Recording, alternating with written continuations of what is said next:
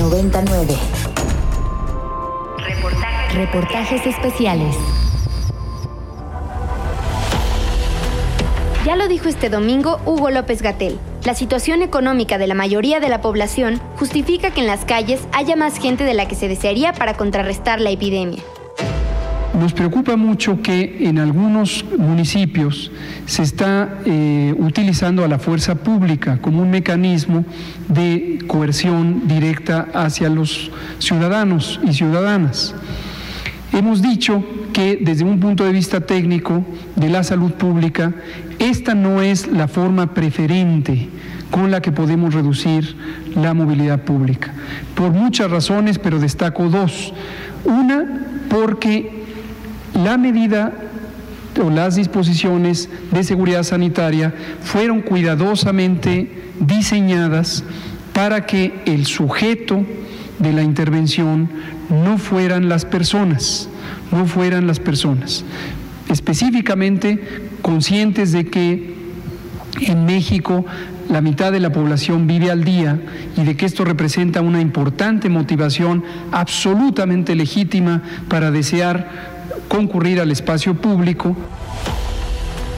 Seguro si tú eres de los afortunados que pueden acatar las medidas de salud, estás consciente del privilegio del que eres parte y sabes que no todos tienen la misma suerte que tú. No es novedad para ti, seguramente, la cantidad de meseros, vendedores ambulantes o limpiaparabrisas que se han quedado sin empleo. ¿Has pensado en tu estilista o en el instructor de tu gimnasio? La Secretaría del Trabajo y Previsión Social reportó que del 13 de marzo al 6 de abril se perdieron 346.800 trabajos. La Confederación de Cámaras Industriales estima que por cada día de confinamiento se pierden 20.000 empleos, tomando como referencia los empleos registrados en la seguridad social. Hace falta contabilizar los que pertenecen al trabajo informal. La oficina de la Organización Mundial del Trabajo en México estima una pérdida de entre 1.700.000 y 7.400.000 puestos de trabajo en nuestro país. Según los cálculos del Fondo Monetario Internacional, la cifra será de 3 millones el 5.3% de la población que busque empleo este año no tendrá éxito. No, tendrá éxito. Escuchemos el testimonio de Alan Pérez. Mi nombre es Alan Pérez. Estuve laborando en un outsourcing eh, alrededor de tres años y medio.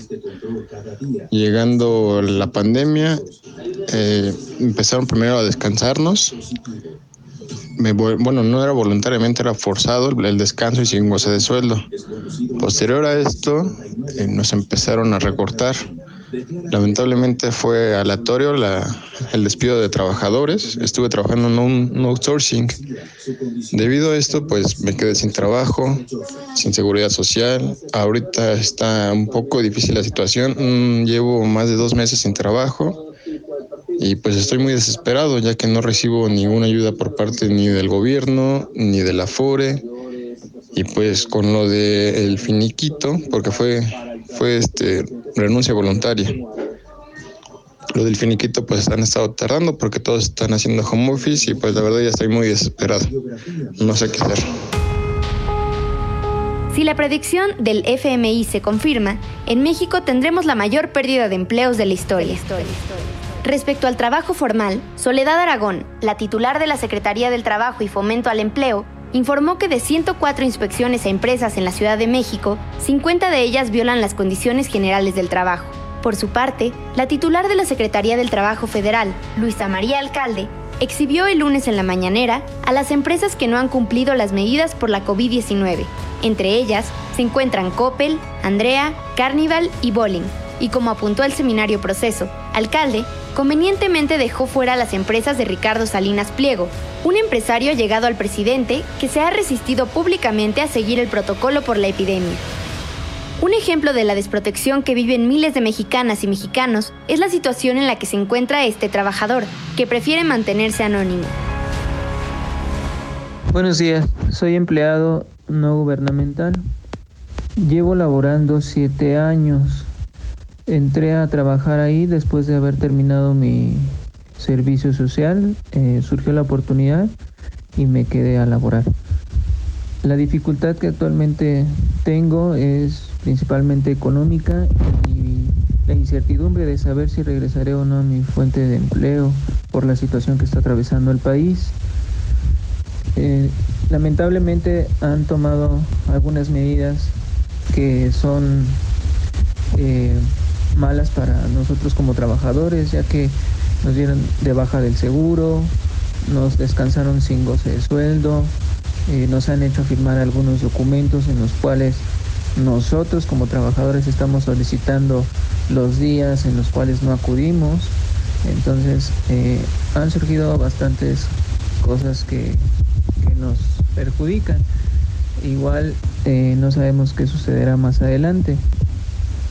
En respecto a lo que estoy haciendo, pues es informándome, asesorándome eh, jurídicamente para ver si hay alguna posibilidad de rescatar algo de esta situación. Sí, hay empresas no esenciales que siguen operando. No basta con que prometan condiciones óptimas de higiene para sus empleados, sino que ellos están en riesgo al transportarse de un lugar al otro y ponen en riesgo a sus familias. Esto es lo que nos cuenta Elena, asistente de dirección de un corporativo. La principal dificultad que tengo actualmente es que tengo que presentarme al trabajo y dejar a mis dos hijos, una de 12 y un bebé de dos años, con mi mamá, que es una persona ya de la tercera edad, que también requiere cuidados.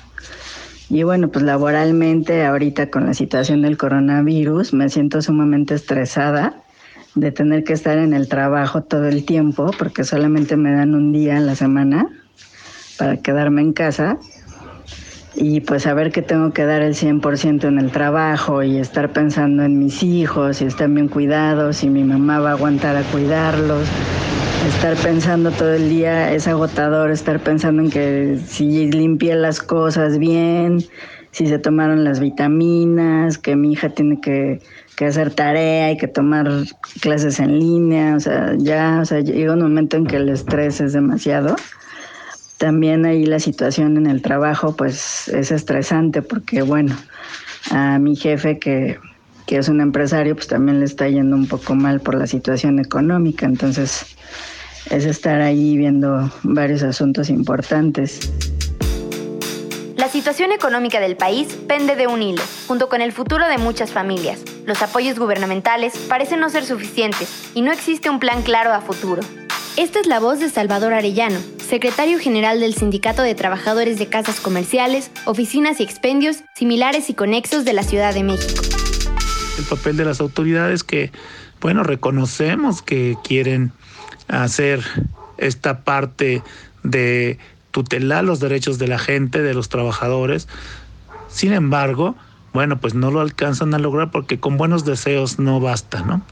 Nos interesa que pudiera haber esas inspecciones que ahorita no están funcionando, o lo que vemos es que las juntas de conciliación dicen empezaron a medio funcionar y lo que están haciendo son convenios que pues, significa que las empresas pueden acudir a liquidar, finiquitar o hacer esta cuestión de dar de baja como ahí está sucediendo a, sus trabajadores, ¿no?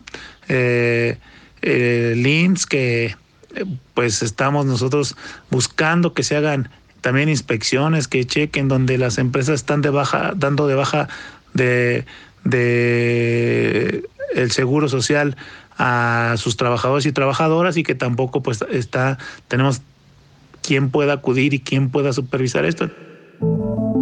Se trata de un momento histórico. El subgobernador del Banco de México, Jonathan Heath, advirtió en martes que la tasa de desempleo por esta contingencia podría superar el 7.9% visto en 2009 e incluso el 10.7% registrado en la crisis de 1995. También destacó que, a la debacle por la pandemia, se le debe sumar la baja en los niveles de remesas. Cuéntanos, ¿cuál es tu situación? Escríbenos a arroba emiliarrey18, arroba emilio arroba rox aguilar y por supuesto, arroba ibero909fm. Coordinación, Chuy González. Para más contenidos como este, descarga nuestra aplicación disponible para Android y iOS o visita ibero909.fm.